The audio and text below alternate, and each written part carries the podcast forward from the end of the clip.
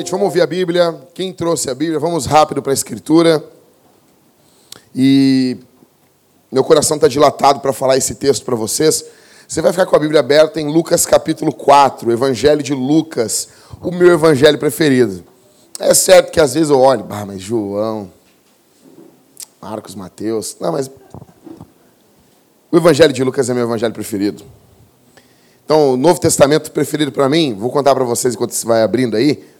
Eu acho que é Lucas, Atos e Apocalipse. Porque tem tudo a ver com missão.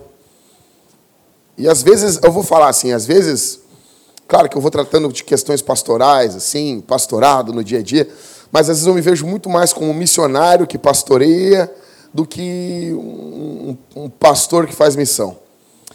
E eu amo o Evangelho de Lucas porque o Evangelho de Lucas mostra Jesus em missão. João também. Jesus vai falar 39 vezes no Evangelho de João que o Pai enviou ele, que ele é um missionário. Então fica com a Bíblia aberta em Lucas capítulo 4 aí, tá? Fica com a Bíblia aberta. Olha para mim aqui. Gente, eu conheci Jesus em 98. Eu, eu, na verdade, eu sabia que era Jesus, né? Filho de Deus, Deus. Minha mãe ensinou, eu fui algumas aulas do catecismo na igreja católica antes de ser expulso, Harrison. Fui expulso. Na verdade, a freira chegou para minha mãe e disse assim: a senhora não quer trazer o seu filho daqui a uns 4, 5 anos? Ela, por quê? Não, mas isso é melhor. Faz assim, deixa daqui a 5 anos a senhora traz o seu filho para a igreja de novo. Assim. E mas assim, eu conheci Jesus em 98, cara, com 15 anos de idade. Aí me deram para ler um livro chamado Torturado por Amor a Cristo. A capa do livro é um cara segurando uma cabeça. Sério. A primeira capa. Agora eles, politicamente correto, eles deram uma aliviada na capa. As editoras evangélicas dão, vão seguindo a onda, né? Agora é uma capa mais bonitinha. Mas é, na minha época, em 98, a capa do livro era um cara carregando uma cabeça, assim, de boas, assim, tô aqui de boas, carregando uma cabeça. E em cima, torturado por amor a Cristo. Eu li esse livro e enlouqueci. Aí depois eu li o Heróis da Fé. Eu disse, não, ó, vai acabar a bateria. Isso é um sinal. Isso é um sinal. Segura aí, gente. Segura aí. Eu já volto a pregar aqui. Só dá uma seguradinha. Não, é.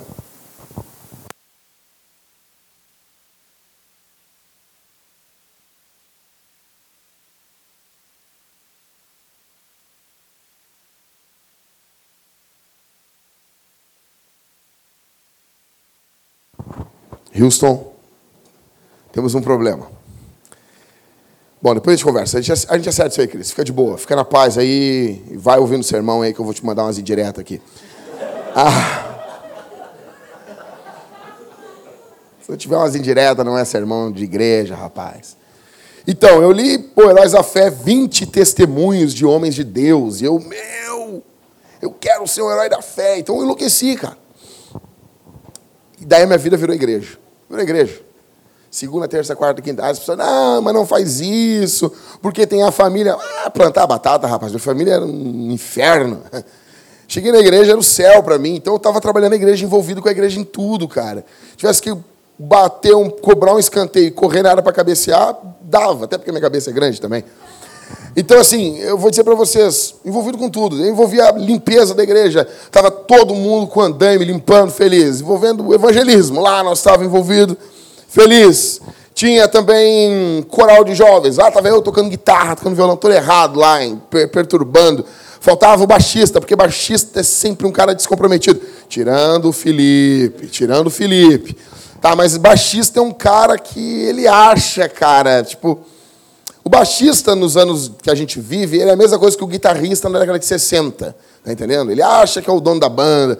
E daí, cara, lá pegava o baixo, faltava, não, bateria não, não Cara, fiz de tudo já na igreja. Esse dia a Thalita e eu estava, o que que tu já fez na igreja? Já fiz isso, já fiz aquilo. A Thalita disse assim, amor, eu, a única coisa que eu não fiz foi ficar no estacionamento. Né? Até não ficar no estacionamento já fiquei, cara, bom, história longa a igreja, trabalhando dia e noite na igreja. Tudo era igreja, tudo era, porque Jesus havia me salvado. Eu pergunto assim para vocês aqui hoje, não sei como é que foi a tua conversão. Você conheceu Jesus, você se envolveu com a igreja, você se envolveu com os irmãos, você se envolveu com o trabalho, você se envolveu com a obra de Deus, ou não, ou você. É porque tem uns caras que se convertem meio estranho. Vou dizer para vocês assim. Eu olho assim, mas ah, que estranho é isso. Os caras se convertem assim, mas se convertem meio água com açúcar, assim, sabe? Um troço, ah, Jesus, aí, pô, cara, não sei, cara, Jesus, velho. Jesus, Deus se fez carne, veio ao mundo, te salvou, tu pingando demônio, sabe? Torcia o cara, pingava demônio. Sabe, que nem o, o, o, esses canais aí de TV que é programa policial, que tu pinga, sai sangue. A nossa vida era assim. E eu não vejo paixão, é, empolgação por Jesus. Sabe, parece que sempre tem que estar manivelando. Eu não sei, como é que foi a tua conversão? Quando você conheceu Jesus, uh, tipo, as coisas... Ah, já que eu sou filho de crente. Desculpa, não era para ser assim. Mas a maior parte, os filhos de crente são uma decepção. A grande parte. Não é para ser assim. Nós temos que mudar esse quadro. Nós temos que mudar esse quadro. Só que é triste. Quando é que tu conheceu Jesus? Não sei. Sabe? Quando, quando, quando que Deus mudou a tua vida? Não sei. Acha que é João Batista, já foi convertido no ventre da mãe dele. Entendeu? Tudo bem, pode acontecer de pessoas, sim. Nós cremos que crianças podem ser regeneradas no ventre da mãe. Sério? Sim. Sim, a regeneração é uma obra de Deus, uma obra do Espírito Santo. Aí tu vai notando a criança desde pequena que ela tem uma postura piedosa. Sim, pode ser que essa criança é crente desde o ventre. Ela se converteu no ventre da mãe. É uma obra do Espírito, não é algo que a gente faz, é monergístico. Ou seja, é um movimento só, não são dois. Não é sinergístico, né? O homem e Deus. Não, é só Deus. Então, eu não sei. Mas o texto que a gente vai ler aqui, ele fala muito comigo. Tem tudo a ver com o que eu estou dizendo para vocês. Então, a gente vai meditar em alguns versículos aqui, poucos, curtos. Lucas capítulo 4 e o verso 38.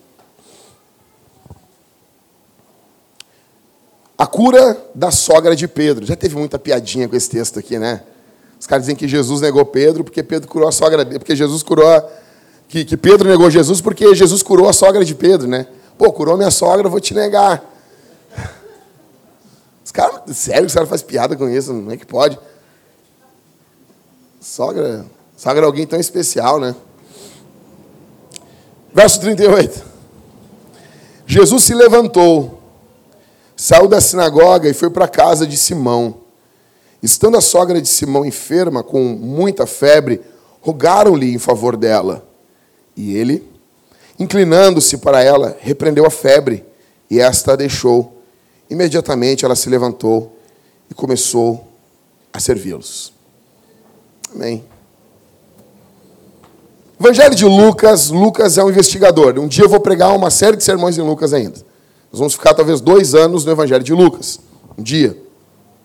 Lucas é um investigador, diferente dos outros evangelistas, diferente ali de Marcos, diferente.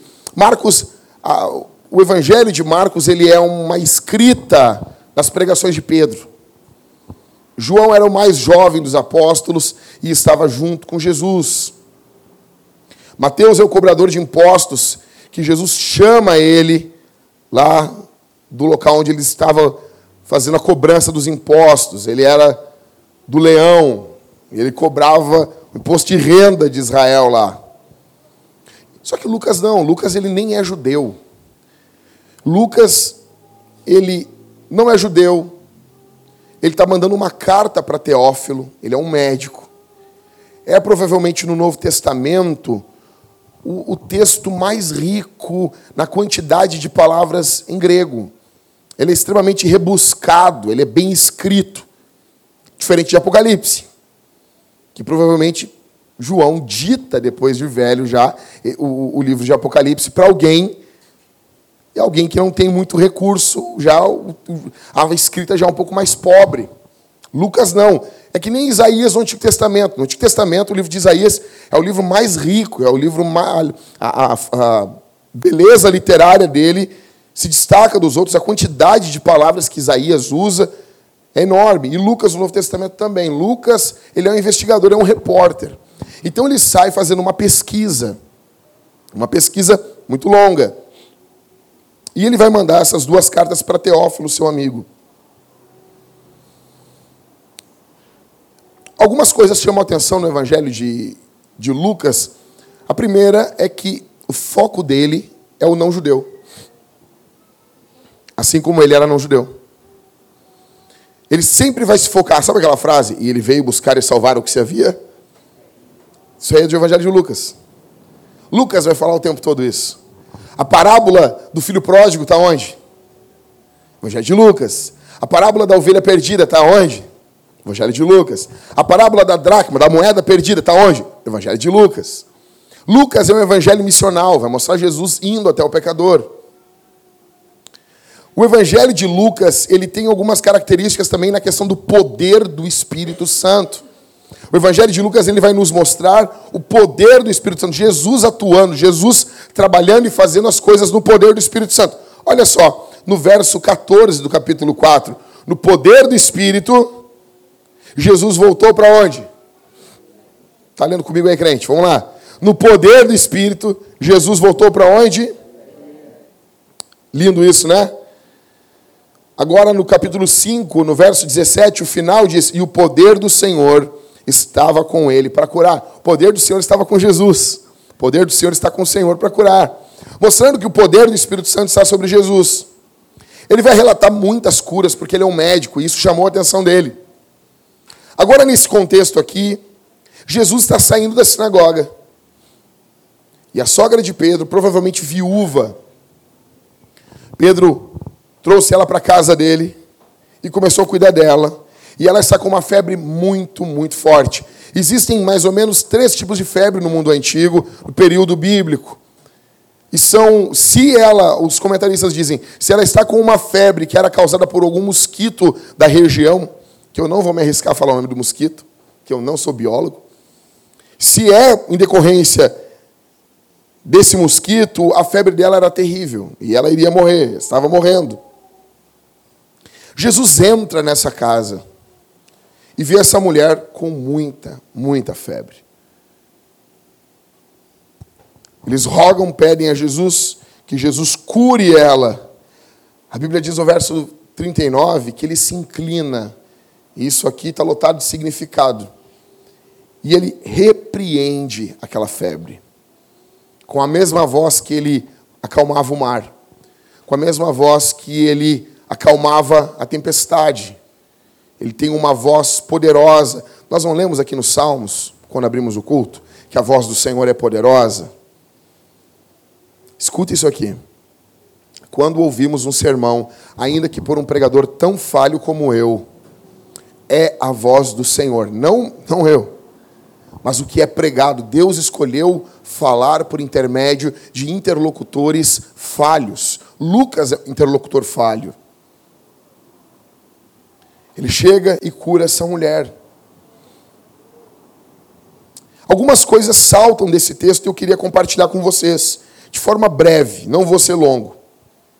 A primeira coisa que salta desse texto para mim e é muito clara, e talvez isso vai fazer muito bem para você ir para casa pensando nisso. Em primeiro lugar, o que salta, o que brota desse texto aqui, é que mesmo os amigos de Jesus podem ser acometidos de problemas e doenças. Pedro largou tudo para seguir Jesus. Pedro largou o dinheiro. Cara, ele tinha uma empresa de pesca. Pesca e Companhia. Quem não viu Pesca e Companhia? Vocês viram Pesca e Companhia? Acordava cedo da manhã, não tinha o que fazer. Ei, bichão, vai lá, bichão. Já viram Pesca? Já viram? Vai lá, não é assim? Aí eles vão largando o bichão na água. Tu diz, era criança, por que, que ele não fica com peixe? Dava uma agonia na gente. É esporte, cara, não é aqueles caras têm o que comer, meu. Entendeu? Mas me dava uma agonia, né? Aí ele, ei, bichão, ei, faz, falava com o peixe assim. O, o pescador, não sei se lembram disso. Aí Jesus é, o Pedro é tipo esse cara do Pesca e Companhia, entendeu? Ei, ei, bichão, ei. Falando com os peixes, com uma alegria, assim. Pedro largou tudo isso. O Daniel está recebendo um som da risada aqui. Ri, desgraça. Ri, de acho. Ei, bichão. Ri, bichão.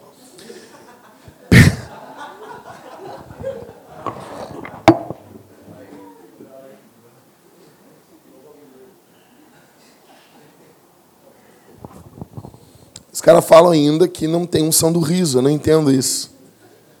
Se é uma das marcas de alguém cheio do Espírito Santo é que ela ri, com certeza. Talvez não aquelas palhaçadas lá, mas com certeza a pessoa está alegre. Pedro larga tudo para seguir Jesus. E ele poderia, em algum momento, com certeza eu tenho certeza, que em algum momento ele pensou: não, não, estou legal, estou grande, não vai acontecer nada comigo. Jesus se hospeda naquela casa, e talvez para nós fica difícil, porque a gente não sabe quanto tempo Jesus está lá. Mas Jesus está hospedado, ele sai da sinagoga e vai para a casa de Pedro. É lá que vão pedir para ele fazer algo. Ah, talvez as pessoas não sabem. Eu fico pensando assim, pô, como que pode Deus estar em um lugar e a doença está junto? E a crise está junto. A mesma casa que abriga Jesus abrigar a adversidade. Como pode? A mesma casa que abriga Jesus também abriga a dor. A mesma casa que abriga a vida também está abrigando a sombra da morte. Como pode alguém que é amado por Jesus sofrer? O Evangelho de João, no capítulo 11, no verso 3, o que, que eles dizem para Jesus sobre Lázaro? Aquele que tu ama, aquele que tu ama está doente. Aquele a quem tu ama, Senhor, está doente. Fica claro aqui que a doença na maioria das vezes, ou em muitas vezes, não é marca da falta do amor divino. E eu falo isso, como eu disse ontem no evento do Raso, toda vez que eu falo em sofrimento, eu, eu, eu, tenho, eu me sinto muito mal, porque é muito simples para nós falarmos em sofrimento. É muito simples para nós falarmos em não negar Jesus. Porque nós estamos bem. E eu me sinto, às vezes, meio hipócrita em falar em sofrimento. Então eu falo, enquanto eu estou falando sobre sofrimento, é como se uma parte, sim, uma parte da minha cabeça faz outra coisa. É como se eu tivesse com uma parte pregando para vocês e uma parte eu fico orando. Deus tem misericórdia de mim.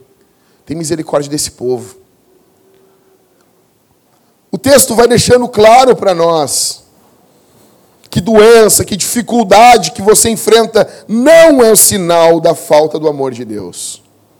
O problema é que hoje nós estamos envolvidos, embebidos, em uma geração da teologia da prosperidade, da maldita teologia da prosperidade. Da desgraçada teologia da prosperidade. Aonde a marca do favor divino não é o que Cristo fez na cruz, mas é como está a situação financeira da pessoa. E depois tem a confissão positiva, que é tão demoníaca quanto, que é o quê? Que se você ama Jesus, você não é acometido por mal. E se é, você com uma palavra você tira isso. Eu gosto desses caras que falam: "Não, tem poder na palavra". Não, claro que tem, mas não criativo. Toda vez que alguém diz: "Não, há poder na palavra", aí tu diz assim: "Beleza, diz aí haja luz". Fala aí haja luz aí. Fala aí, haja planeta. Fala assim, haja mil reais na conta agora, agora, não tem que ser agora. Não vem com migué. A nossa palavra não tem poder criativo. Não tem. O neopentecostalismo tem invadido e tem distorcido as nossas mentes. Por isso, minha irmã, meu irmão, que quando você sofre, quando nós sofremos, em algum momento da vida a gente duvida do amor de Deus. Porque a gente foi embebido com veneno a vida toda. E o que a gente está acontecendo aqui nos cultos de domingo é uma desintoxicação com a água da palavra de Deus. Você está sendo desintoxicado. A soberania de Deus e o propósito sagrado que muitas vezes o sofrimento tem na nossa vida são ignorados. Se você entendeu o que eu vou dizer agora, acabou. Romanos 8, Paulo vai dar um, um, uma, um significado para o sofrimento. Por isso que quando a gente fala sobre.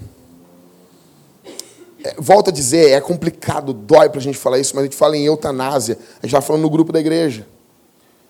Por que, que é tão complicado isso? Porque a nossa geração, ela não dá significado para o sofrimento.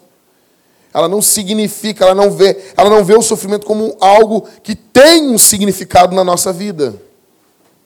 E dói para me dizer isso, parece que só sendo hipócrita em dizer, ninguém aqui, nem eu, nem você queremos sofrer.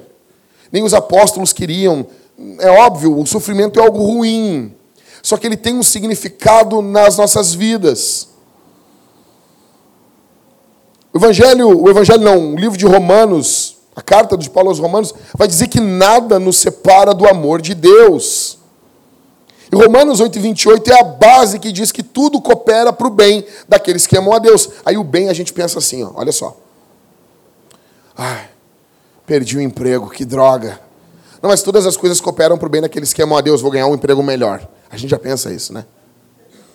A gente já pensa isso, não, todas as coisas cooperam para o bem. Só que se tu leu a carta de Paulo aos Romanos, capítulo 8, o bem é ficar parecido com Jesus. Ah, sério? Pô, é que tu não, não entendeu o que é ser parecido com Jesus. É santificação. Santificação. Teu emprego perto de se tornar parecido com Jesus é uma bosta, o teu emprego. Dinheiro não é nada, é um cocô. Paulo está dizendo, olha, deixando claro, que todas as coisas cooperam para tornar o povo de Deus parecido com Jesus. Aqueles que amam a Deus, se você ama a Deus, tudo na sua vida vai cooperar para que você se torne mais parecido com Jesus. É isso que o texto está falando. E ele vai falando que todas essas coisas, depois ele entra nem a morte, nem a vida, aí ele vai com essas tribulações, fome, perigo, espada, ou seja, coisas que são contra você. Jesus está na casa e a doença está também. Eu pergunto para você aqui essa manhã como que você reage. Quem é você diante das dificuldades da vida?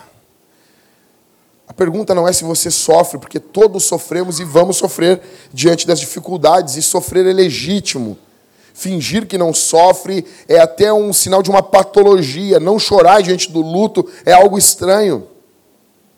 Você tem que chorar, você sofre. Se você é normal, o próprio Senhor chorou. A minha pergunta é: como você responde quando os problemas batem à sua porta e você se desespera? E você duvida do amor de Deus? Quem é você? O que os problemas, o que as doenças de você e dos seus familiares, das pessoas que você ama, o que que isso fala sobre você? Talvez se você não entendeu, até hoje você está aqui por causa disso, para entender que na mesma casa pode habitar sim a doença e Jesus. Ou não só a doença, a adversidade e Jesus. A falta de algo em Jesus. Porque é isso que o salmista diz no capítulo, no capítulo 23. O Senhor é o meu pastor e nada me faltará. É como se ele estivesse dizendo: O Senhor é tudo. Eu não sinto falta de nada eu não sinto falta de nada, porque eu tenho o pastor. Então, em primeiro lugar, o que esse texto da cura da sogra de Pedro nos mostra? Mesmo os amigos de Jesus podem ser acometidos de problemas e doenças. Em segundo lugar, o que fica claro aqui, e aqui eu acho isso demais. Jesus, não, tu tem que pegar e tatuar isso. Um dia alguém tem que tatuar isso aí. Vai tatuar e vai botar o verso ali de Lucas. Em segundo lugar, o que fica claro nesse texto é Jesus é o Deus que se inclina. Verso 39. E ele, inclinando-se para ela. Nós temos um Deus que se inclina. Nós temos um Deus todo-poderoso que se dobra, que se inclina para nós. Jesus tem todo o poder, toda a autoridade do universo tudo está em Suas mãos, mas Ele escolhe se inclinar. Nós temos um Deus que se inclina a nós, que se inclina a uma febre. Você tem noção do que é isso? A gente, quando lê o Evangelho de Marcos, Jesus está curando, expulsando demônio. Marcos, ele vai. Se tu lê o Evangelho de Marcos assim, os 16 capítulos, rapidão, para quando vai tu. Oh, uau! Que, que loucura foi isso! Sabe, em alguns momentos parece que vem um vento na tua cara, um, um furacão ali. E daí Marcos vai mostrando expulsão de demônios, isso, aquilo, aquilo outro. Aí Lucas mostra uma febre. Marcos também relata essa cura, mas. Lucas ele vai detalhar um pouquinho mais, e isso enche meu coração de, de alegria. Tem uma multidão em volta de Jesus. No capítulo 4, lá no começo, a Bíblia diz assim, ó.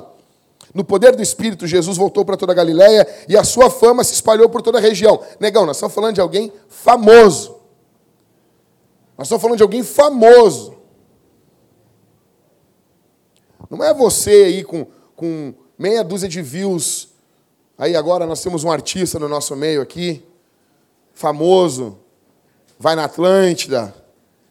Que é dar autógrafo? Já deu autógrafo para alguém? Tu vai dar um autógrafo para mim hoje, então. Teu primeiro autógrafo. Um cara lá. O cara, o cara é um ator. O cara gravou um clipe. Você não viu o clipe dele, você tem que ver. O cara é um ator, meu, um atormentado. Tô brincando, muito bom o clipe. Muito bom o clipe. O jabá no sermão é bom, né, cara? Isso aí não estava ainda, não estava não tava no esboço. Mas. Mas não, Jesus, cara.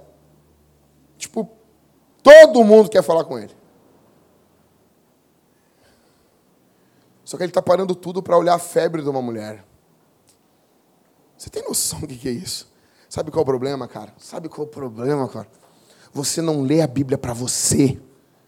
Você lê a Bíblia a vida louca, assim, ó. Você assim, ó, ah, Jesus entrou lá, ele curou, não sei o quê. Você não lê assim, não, cara, Jesus está revelando quem é Deus. Jesus é a perfeita, exata manifestação de quem é Deus. Jesus revela quem é Deus. Jesus revela como Deus age. Jesus está dizendo para você: cabeção, Deus se inclina. No meio de todo o barulho da Galileia, daquela região ali, Jesus está olhando a febre daquela mulher. Tu tem que ler isso aqui e dizer assim: meu Deus, o meu sofrimento, as minhas dúvidas não são escondidas do Senhor. O Senhor está olhando elas. Você tem um Deus que se inclina.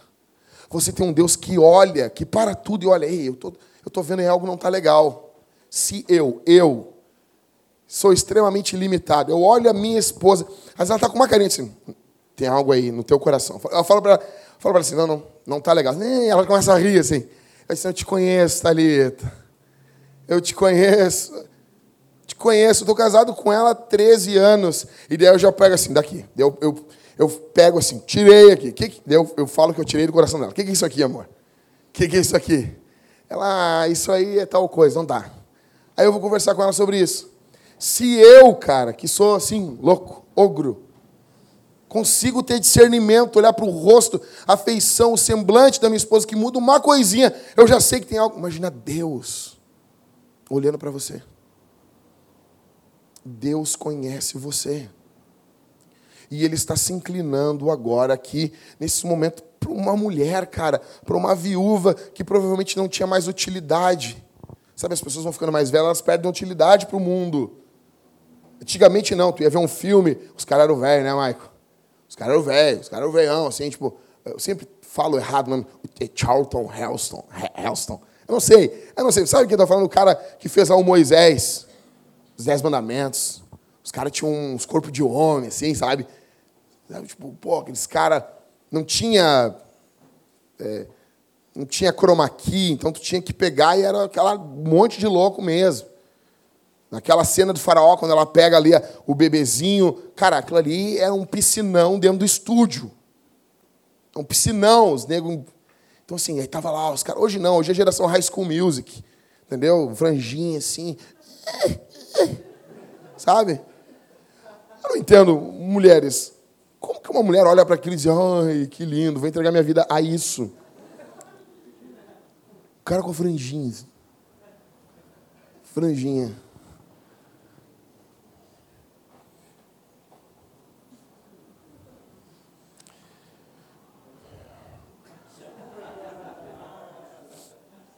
Só que nesse período aqui,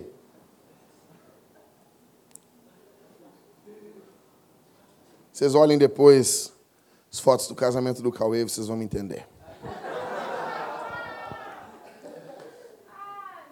Eu olho aquilo e digo, por que, Deus? Fica claro ali que alguém orou. E não foi a Aline.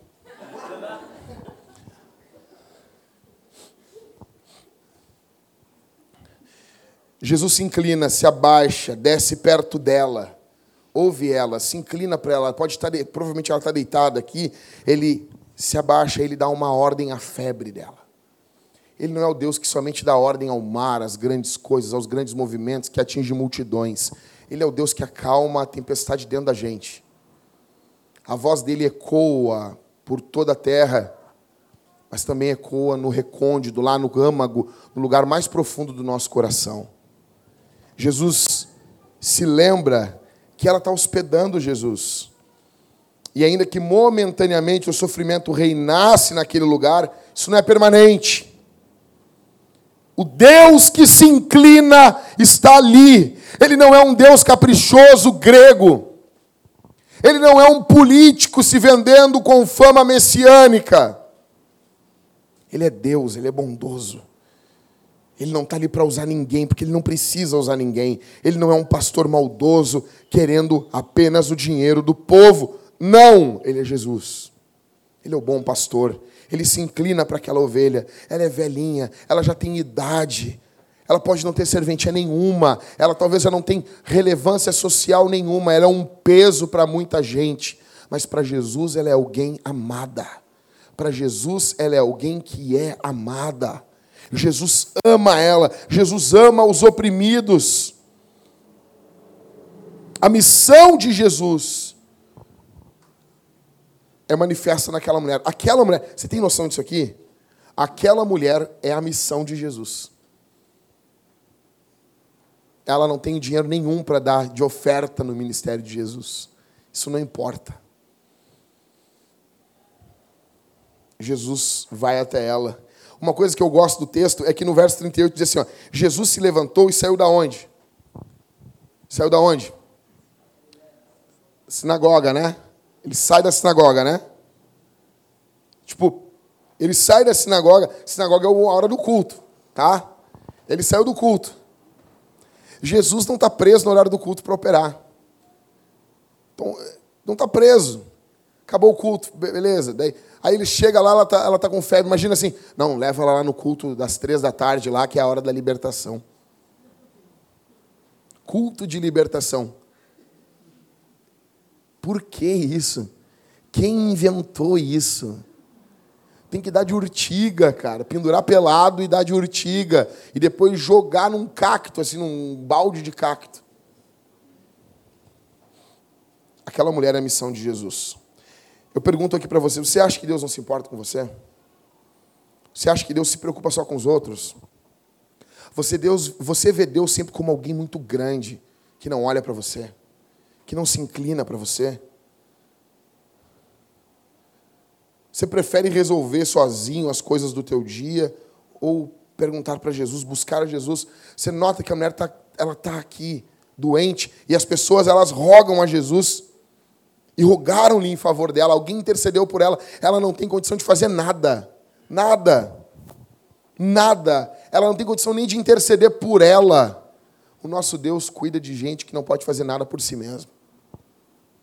Podemos orar ao nosso Deus sobre toda e qualquer coisa, porque Ele ama seus filhos. Você precisa sair daqui com essa noção. Deus me ama não com base no que eu faço, Deus me ama com base em quem Ele é. E ele diz que ele ama e ele não é mentiroso. Você tem que ter a correta motivação das coisas. Você não pode fazer as coisas para ser amado por Deus. Esse é o ciclo da religião. Esse é o ciclo humano das coisas. É querer resolver as coisas do seu jeito. É querer pegar e colocar as folhas de figueira. Pode ser pequeno os teus problemas, mas para o Senhor eles são importantes. Em último, o que fica claro, o que salta desse texto. Daí agora que a paulada vai pegar aqui, entendeu? Isso aqui foi tudo uma maciada, assim.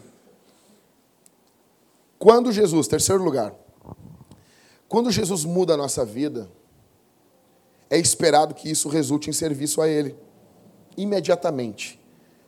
Quando Jesus muda a nossa vida, É esperado que isso resulte em serviço a ele e aos outros. Verso 39. Olha o que diz. E ele, inclinando-se para ela, o que Jesus fez? Alguns vão dizer que é um espírito. Acho que não é. Nesse caso aqui, Jesus repreendeu demônios que eram doenças, que manifestavam doenças. Eu acho que nesse caso aqui não é. Ele repreendeu a febre, ele falou com a febre do mesmo jeito que ele falou com a tempestade, e a tempestade não era um demônio, tá bom? Ele repreendeu a febre e esta a deixou. Verso 39 ainda. Imediatamente ela se levantou e começou a servi-los. Jesus ordena a febre, a febre vai embora. Ela imediatamente se levanta, fica de pé e começa a servir eles.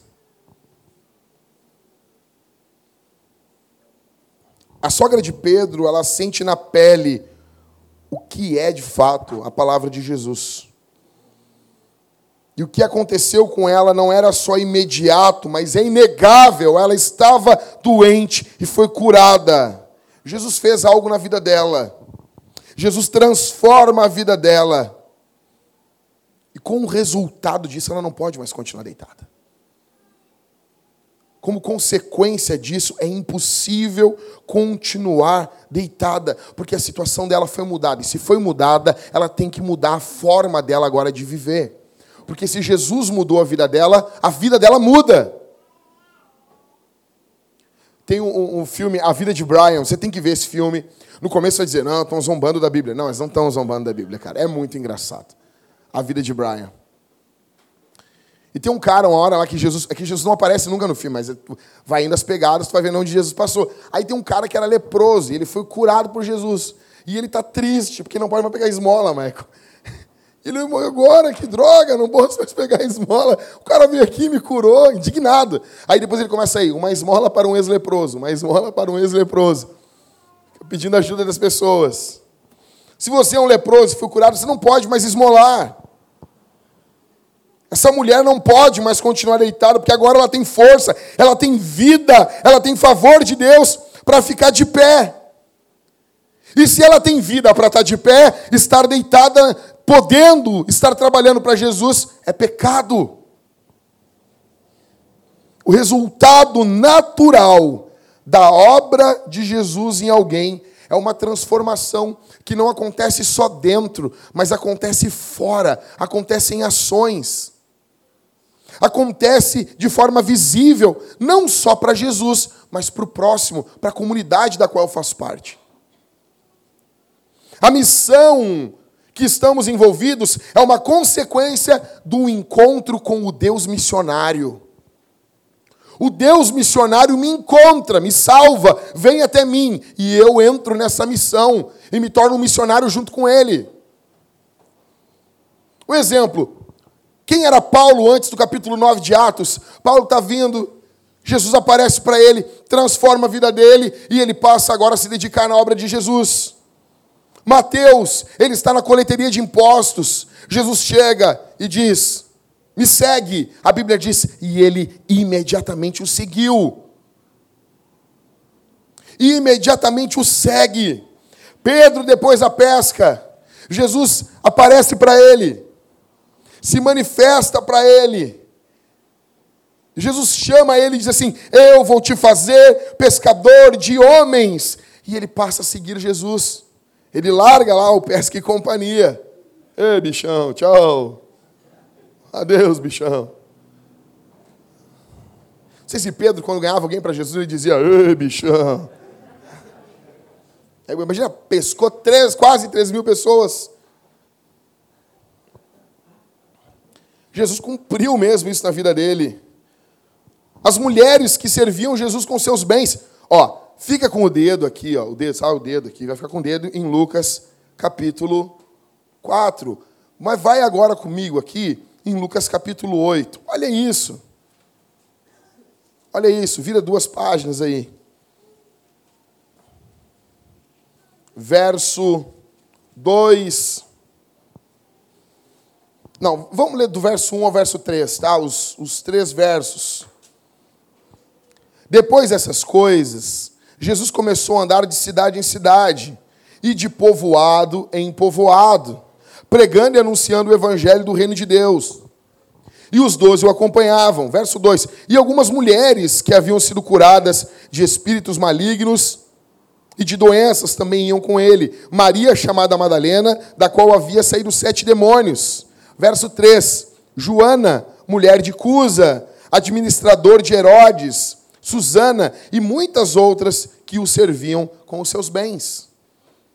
Essas mulheres foram alvo do milagre de Jesus. E o tema do meu sermão ele é isso. O nome do meu sermão é exatamente esse: a única forma correta de responder um milagre. Essas mulheres são curadas, elas são libertas por Jesus. O que vai brotar, elas não estão dando dinheiro para que elas sejam libertas. Vocês estão entendendo isso? Jesus fez uma obra na vida delas, é consequência natural que elas se comprometam com Jesus. O texto bíblico diz assim: de graça recebesse, de graça dai. O que, que, é isso? Os caras não podiam, os discípulos do, lá, está caminhando, alguém disse, cara, como é que eu faço para ir para o céu? Ah, só te falo, se tu me der aí, me vê umas 20 dracmas aí, ó, bombando. Não. Mas é normal que ao pregar de graça, ele recebeu o evangelho de graça, ao pregar o evangelho de graça, essa pessoa se comprometa com quem está dedicando a vida para ensinar, se comprometa com a comunidade local. Jesus cura essas mulheres. E se alguém está pensando assim, ah, o Jackson falou tudo isso, falar de dinheiro, cara, você é um ímpio.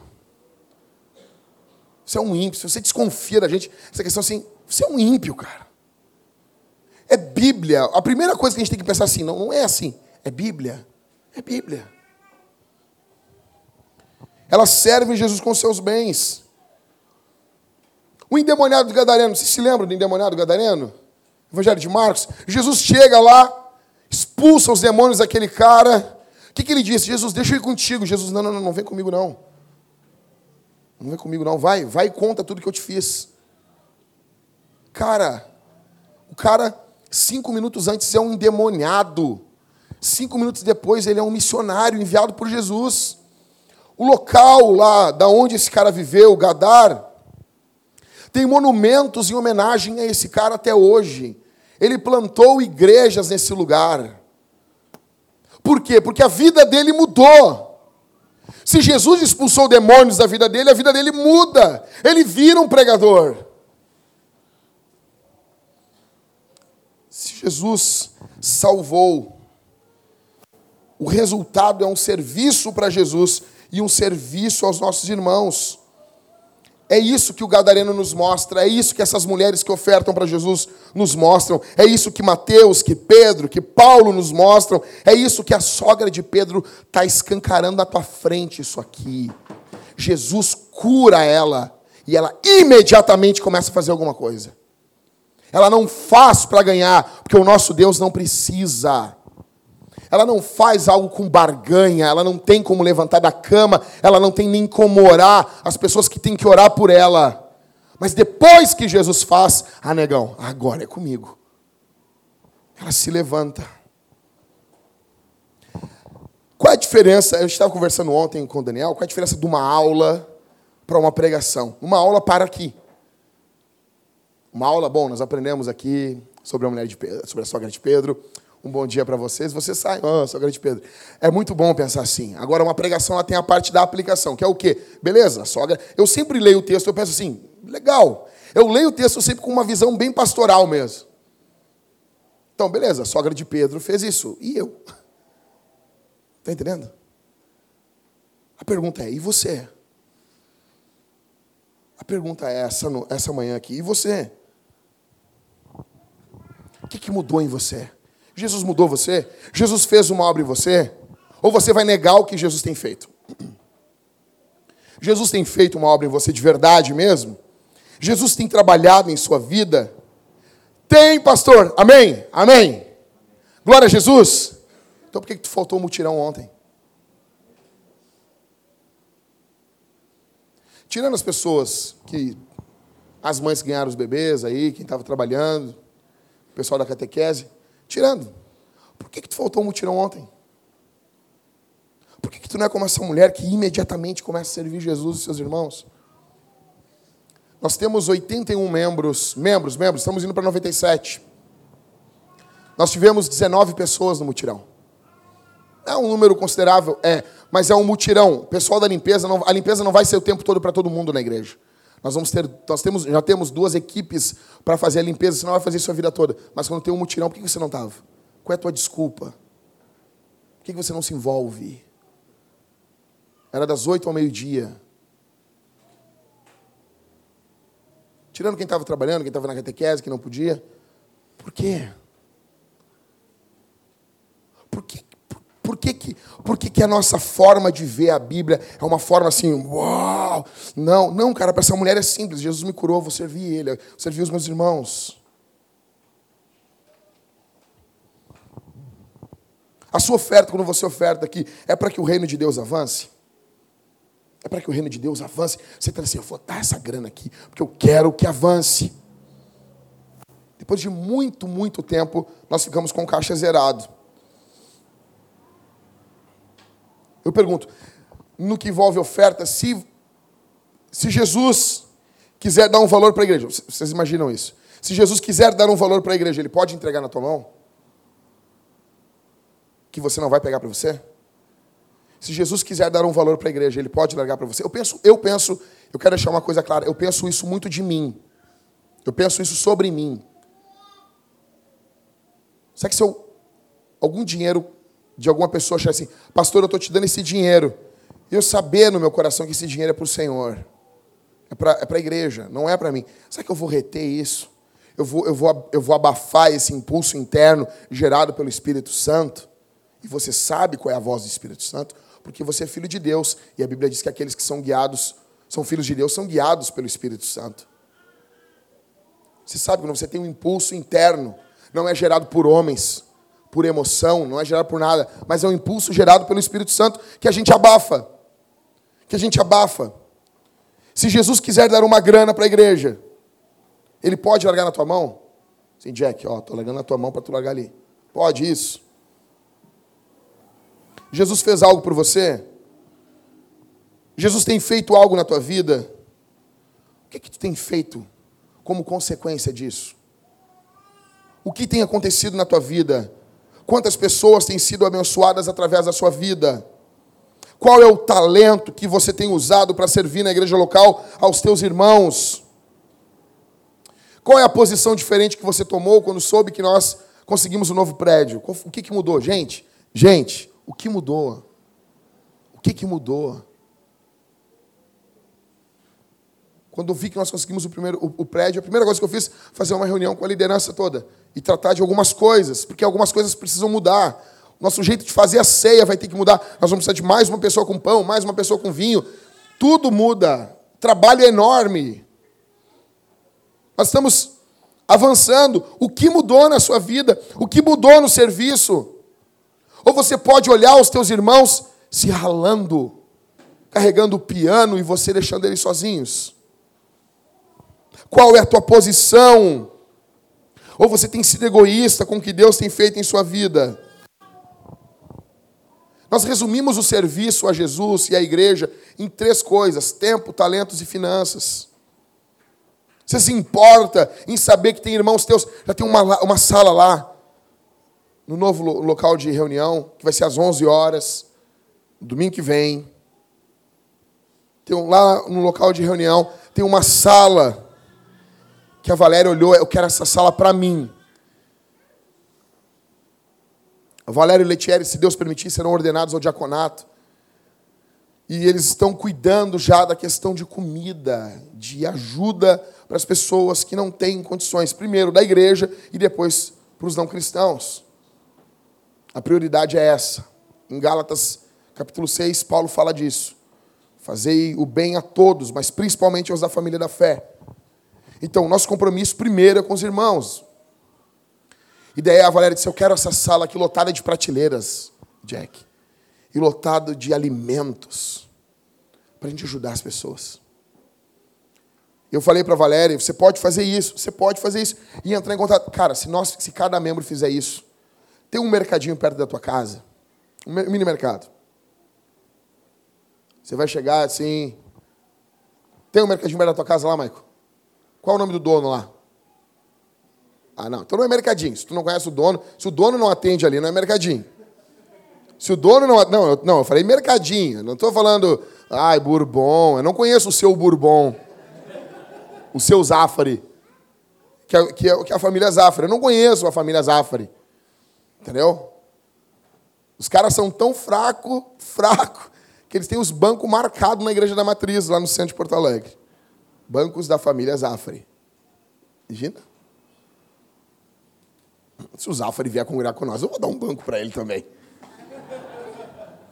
Nós lhe amamos. Você vai chegar no, no, no, no local do mercadinho na sua. Quem, quem, conhece o dono do mercadinho aqui? Qual, é qual é o nome, Cauê? Vai. Marinho. Mar... Hã? Marinho. Marinho? Mercadinho do Marinho. Olha só, Cauê. Olha o que, que tu vai fazer, Cauê. Cauê vai chegar assim, tudo bom, seu Marinho? Ele, e aí, Cauê? Seu Marinho, é o seguinte, nós estamos com um trabalho lá na igreja, o senhor sabe que está tá, tá terrível, né?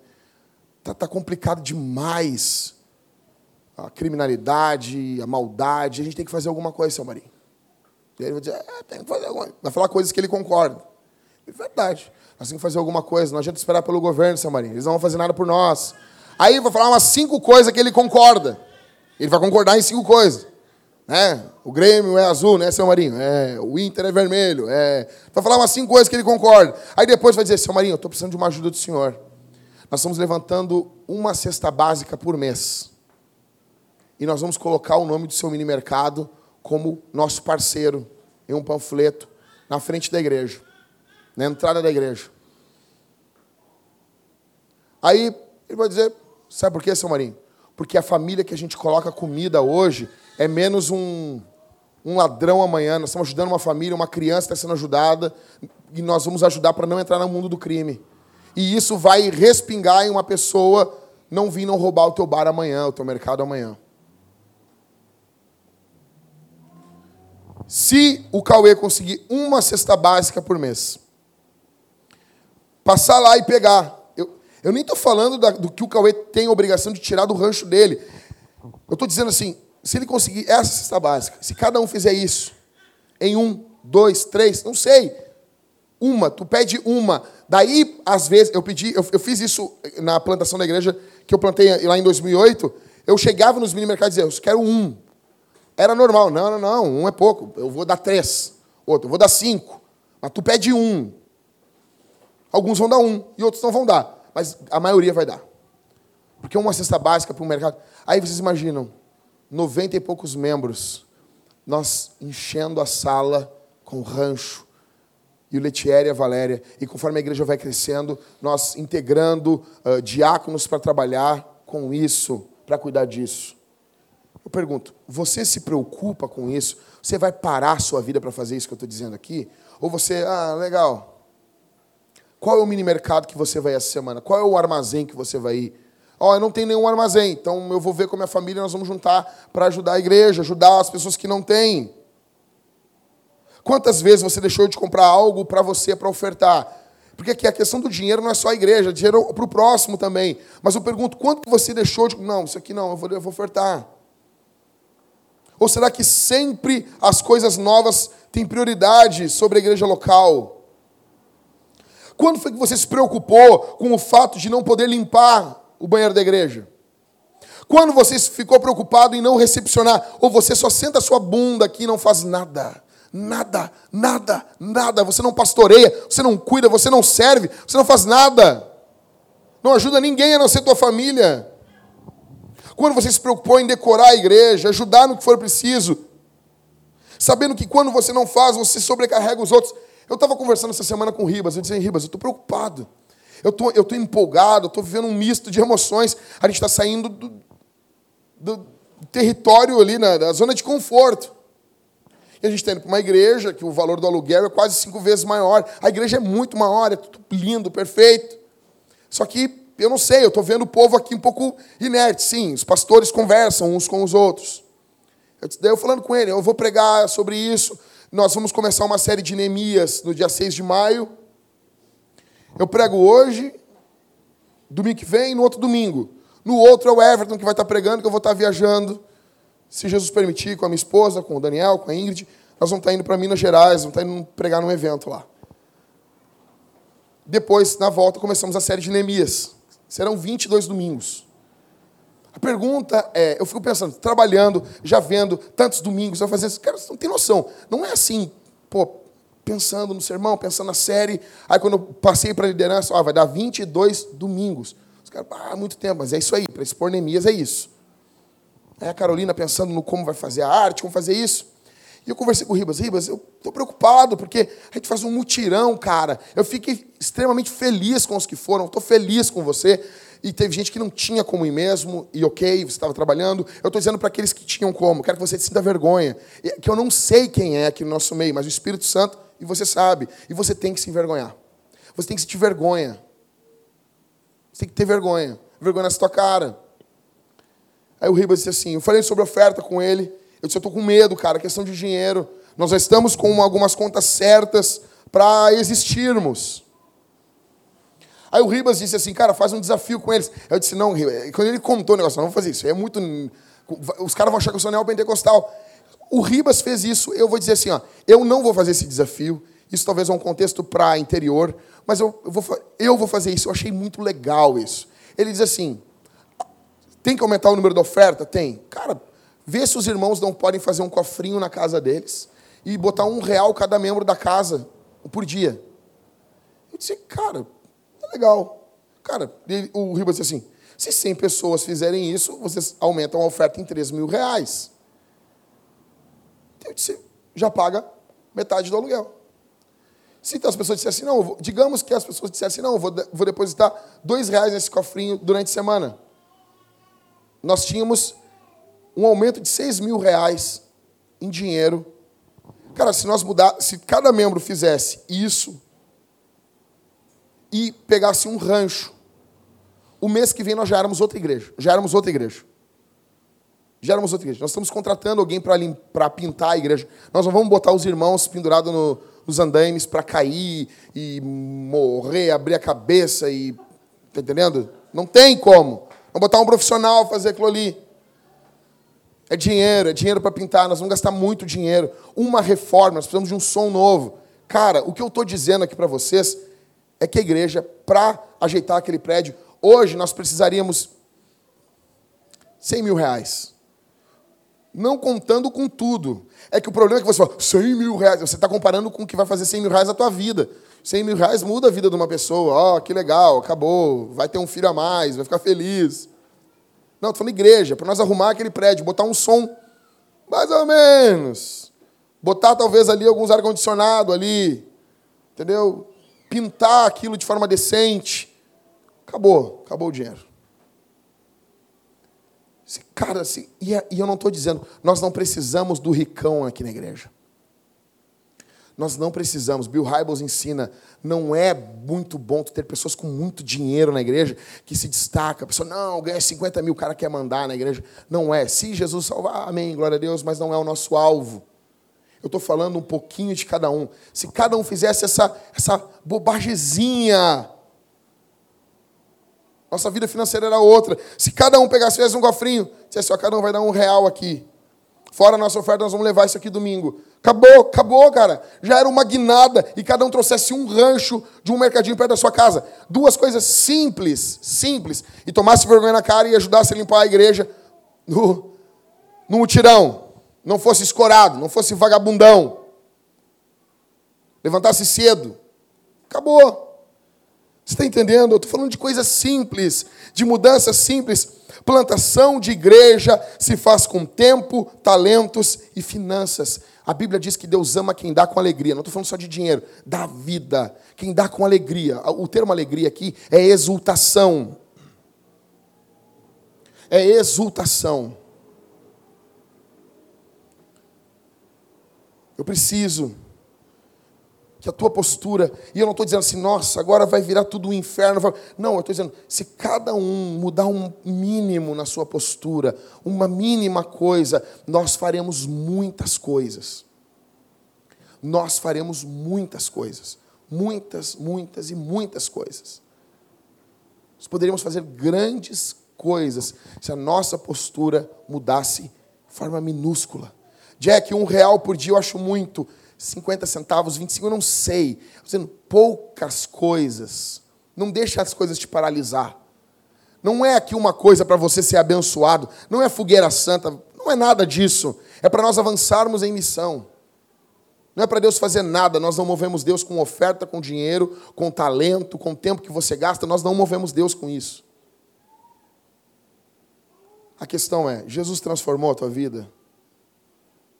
Se Jesus mudou a tua vida, assim como mudou a vida de, da, da sogra de Pedro, algo tem que mudar na tua vida, algo tem que mudar. Mulheres, parem de pensar que a obra de Deus na tua casa é feita pelos teus maridos. Parem com isso. Homens que estão aqui, parem de se fiar, de se escorar na oração, na devoção das suas mulheres. Vamos orar? Vamos nos arrepender diante do Senhor? Fica de pé, gente.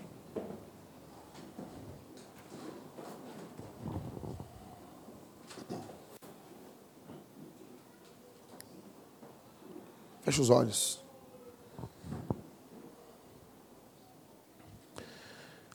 Senhor Deus, obrigado pela tua palavra. Obrigado pelo teu santo e maravilhoso evangelho. O Senhor Deus se inclina ao nosso sofrimento, se inclina à nossa dor, se inclina para tudo que estamos passando. Tua graça é maior do que nossos dilemas. Ajude-nos a imediatamente te servir, Senhor.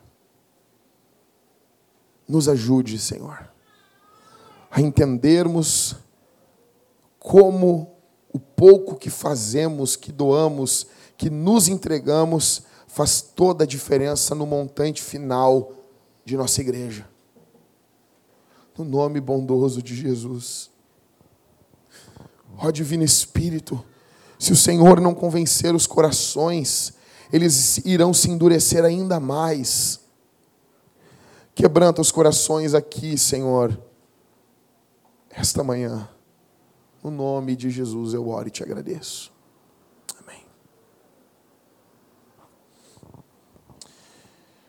Nós vamos responder o Evangelho de três formas: cantando, cantando. Você levanta as mãos, Deus te deu um corpo formato do nosso corpo ele é cultico. Ele tem um joelho para nós dobrarmos, mãos para levantarmos, boca para louvarmos. O formato, a anatomia, anatomia corporal, ela é cultica. Então, você é chamado a aplaudir o Senhor quando os cânticos terminam. Ah, mas tem base bíblica? Isso tem, está na Bíblia. Aplaudam o Senhor, todos os povos da terra. Salmos. Disse, ah, mas não está dizendo que é no final dos hinos. Beleza, tu, tu não aplaude no final dos hinos. Qual é o outro momento da semana que tu bate palma para Jesus? Congregado com o povo de Deus, você não está aplaudindo os nossos músicos, artistas aqui da igreja, você está aplaudindo Jesus, agradecendo, é, um, é uma manifestação de agradecimento ao Senhor. Você cante, você louve, levante suas mãos, feche seus olhos, agradeça ao Senhor, cante com devoção, cante com voz alta. Cante com voz alta, nós somos um exército. Cante. Passou aqueles soldados correndo por nós, os caras cantavam os caras estavam correndo e cantando ainda. Tinha um que caiu no chão, chorando ali, pedindo a mãe, mas o resto cantava alto. Cante. Nós vamos responder então cantando os louvores. Tem o telão ali. A segunda forma que nós vamos responder é com os nossos dízimos e ofertas. Irmãos, nós precisamos ter uma postura alegre na oferta. Não é questão da quantia, a questão é a nossa, nossa alegria. A nossa alegria de fazer parte de algo que Deus está fazendo. De algo que Deus está fazendo. Receber a quantidade de gente que nós estamos recebendo ali em casa. O filósofo raso, o Daniel estava com nós ontem ali, dormiu ali em casa, poder botar ele num quarto. O cara veio da casa dele, o cara veio lá de São Paulo poder ele colocar ele num quarto, os irmãos levar ele. A igreja participou, ajudou com algum um valor para trazer o RAS nesse evento. Foi a, a Vintage, a Capela Missional e o VR Advogados. Nós juntos fizemos. Imagina, vocês não têm noção. O RAS é um dos maiores filósofos do Brasil. E daí nós, pequenininho assim, pequenininho, contribuímos, isso é, é fruto da tua contribuição. Contribuímos para trazer um cara de conhecimento nacional e internacional. Aí quando foi dormir, eu disse, não, onde é que ele dorme? Na tua casa, não tem por que nós pagarmos aluguel para pagarmos um hotel para ele. Não, melhor. Eu até falei para ele, usei a brincadeira do Rodrigo. Eu disse, Raso, quando tu acordar às duas da manhã para ir no banheiro, eu vou estar te olhando para ver como tu dorme bonito. Imagina que horror, cara. O cara olhando, cara, assim. Olhando vesgo ainda pro cara ainda. Nossa, é um demônio. Então, nós precisamos, Jesus não precisa mais, a igreja precisa, que você se junte, você oferte de forma liberal, voluntária. Falei para os meninos, eu disse, não, eu vou tirar oferta no culto, agora de domingo, eu vou explicar a questão da, do, do, da ceia, deixa para mim nesse domingo. Eu preciso que vocês entendam isso. Você vai para casa pensando nessa mulher.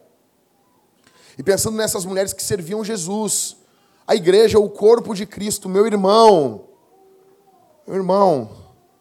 A igreja é o corpo de Jesus. Quando você diz não, a gente tem um grande problema aqui. Tem gente que não podia estar no, estar no mutirão, e não é para você que eu estou dizendo isso. Mas quem podia, quando um diácono, quando o Halisson e a Priscila, escuta isso aqui. Quando a Priscila pediu uma coisa para vocês, se ela não pedir para vocês pecar, se ela pedir um serviço que envolve a igreja e vocês disserem não, vocês estão dizendo não para Jesus, porque a igreja é o corpo de Cristo. É que você quer desassociar Jesus da igreja. O movimento moderno que quer fazer isso. Jesus é uma coisa, a igreja é outra. Não, a igreja é o corpo de Cristo. Eu não estou falando em pecado, em abuso. Tanto que nós nos reunimos e dissemos: não, não é o povo todo que vai servir na limpeza, mas no mutirão, sim. Você disse não para Jesus. Quando nós estamos falando sobre oferta, você está falando não ou sim para Jesus. Quando nós falamos em cantar, você tem que imaginar, é como se aqui tivesse um, um, um, um trono e Jesus estivesse sentado. Qual seria a tua postura diante desse trono? Como você cantaria?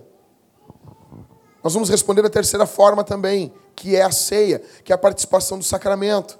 Quando você vir, o entendimento que você tem que ter é como se você estivesse comendo aquilo, o rei estivesse, o rei na vida do teu irmão. Você tem noção disso? Porque a gente vê Deus na vida uns dos outros. Quando você pegar o pão, você tem, tem que ter noção assim. Digamos, o Arthur vai orar aqui.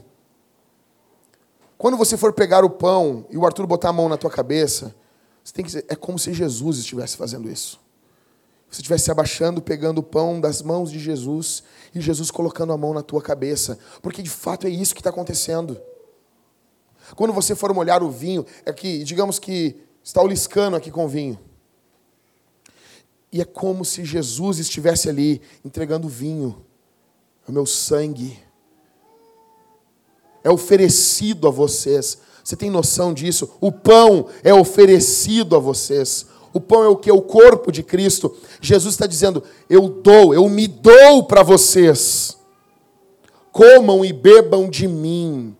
É com essa noção que você tem que responder o sermão. O culto, se você entender isso, é como se Deus falou. Deus falou. Agora eu respondo ofertando ao rei, eu respondo cantando ao rei, e eu respondo comendo com o rei. É dessa forma. É dessa forma, é com esse entendimento, que daí você passa. Por que nós colocamos quatro músicas depois do sermão? Porque é o momento de responder. Agora é o momento de cantar ao Senhor. Amém? Eu vou orar, a banda vai estar cantando e nós vamos estar participando das respostas ao sermão. Feche seus olhos. Eu oro pelo teu povo, Senhor, que está aqui. Eu oro por aqueles que vão cantar. Abençoa teu povo.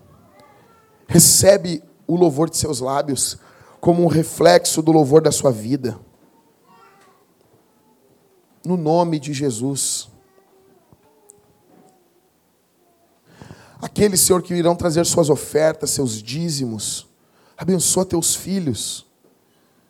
Que teus filhos sejam guardados no poder do teu espírito abençoa que eles sempre tenham para ofertar, e para suas casas.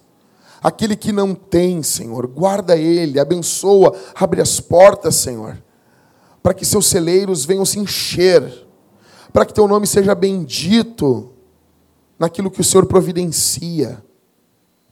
E quando participarmos do sacramento da ceia, nos encontra. No nome bondoso e maravilhoso de Jesus.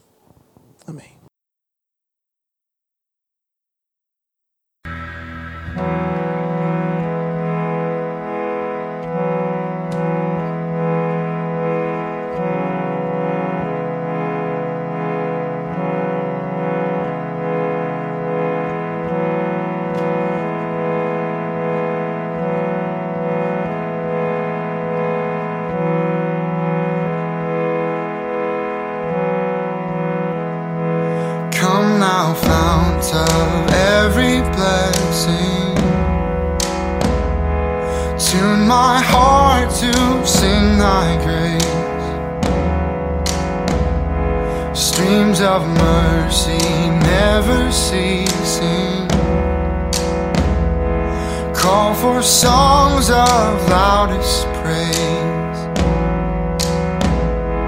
Teach me some melodious sonnet Sung by flaming tongues above. Praise the mountain fixed upon it Mount of God's unchanging Here I raise my Ebenezer. Hither by thy help I've come. And I hope by thy good pleasure safely to arrive at home. Jesus sought me when